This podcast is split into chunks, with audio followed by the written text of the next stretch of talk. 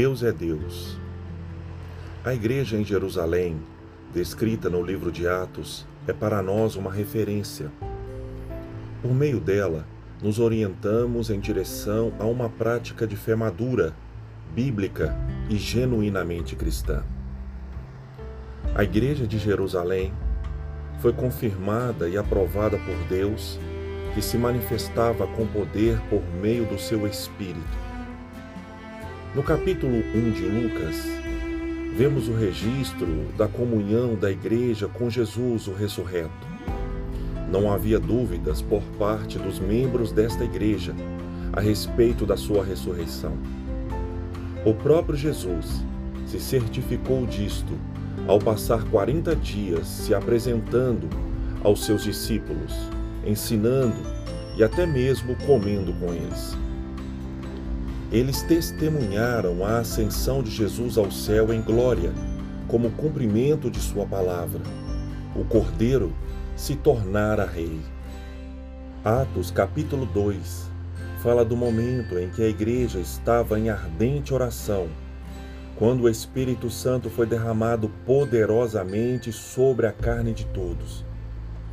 Pedro relaciona este evento como o cumprimento de mais uma promessa.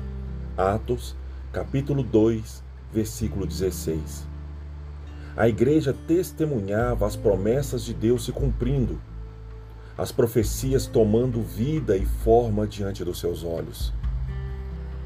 Neste momento, os membros desta igreja experimentaram o recebimento de dons tremendos, como o de falar em outros idiomas para que a palavra fosse anunciada a todos os judeus que não compreendiam o aramaico, a língua falada nos tempos de Jesus. Na primeira pregação de Pedro, três mil almas se converteram, demonstrando claramente que aqueles homens e mulheres não eram mais os mesmos.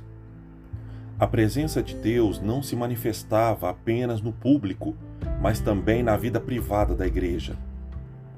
Também acontecia manifestações de poder em lugares fechados, particulares, enquanto a igreja orava fervorosamente em uma casa em Jerusalém. O lugar tremeu com o poder de Deus e todos ficaram cheios do Espírito Santo Atos capítulo 3, versículo de número 31. O juízo de Deus também renovou o temor no coração da igreja quando o casal Ananias e Safira tentaram manipular e enganar o Espírito Santo. Eles foram mortos por isso. No capítulo de número 6, vemos o relato de uma igreja crescendo e demandando estrutura e multiplicação de liderança não faltava nada para os seus membros, pois todos eram supridos em suas necessidades. Havia comunhão e partir do pão. O Senhor ia multiplicando a igreja dia após dia. Mas de repente, os ventos mudaram. Estevão, homem cheio do Espírito Santo, líder na igreja em Jerusalém, foi morto por apedrejamento e neste mesmo dia estourou uma perseguição em Jerusalém, ficando na cidade somente os apóstolos. Os demais precisaram deixar suas casas, negócios, famílias e amigos para salvarem suas vidas. Mas eles não deixaram a fé em Cristo e continuaram a viver crendo, pregando, ensinando e manifestando as boas novas do reino de Deus, porque o mesmo Deus que manifestou poder no tempo anterior à crise era o mesmo que agora manifestava poder nos tempos de privação. As adversidades da vida não definem os limites de Deus. Ele simplesmente é. Um dos maiores desafios da vida cristã é adorar quando tudo nos falta.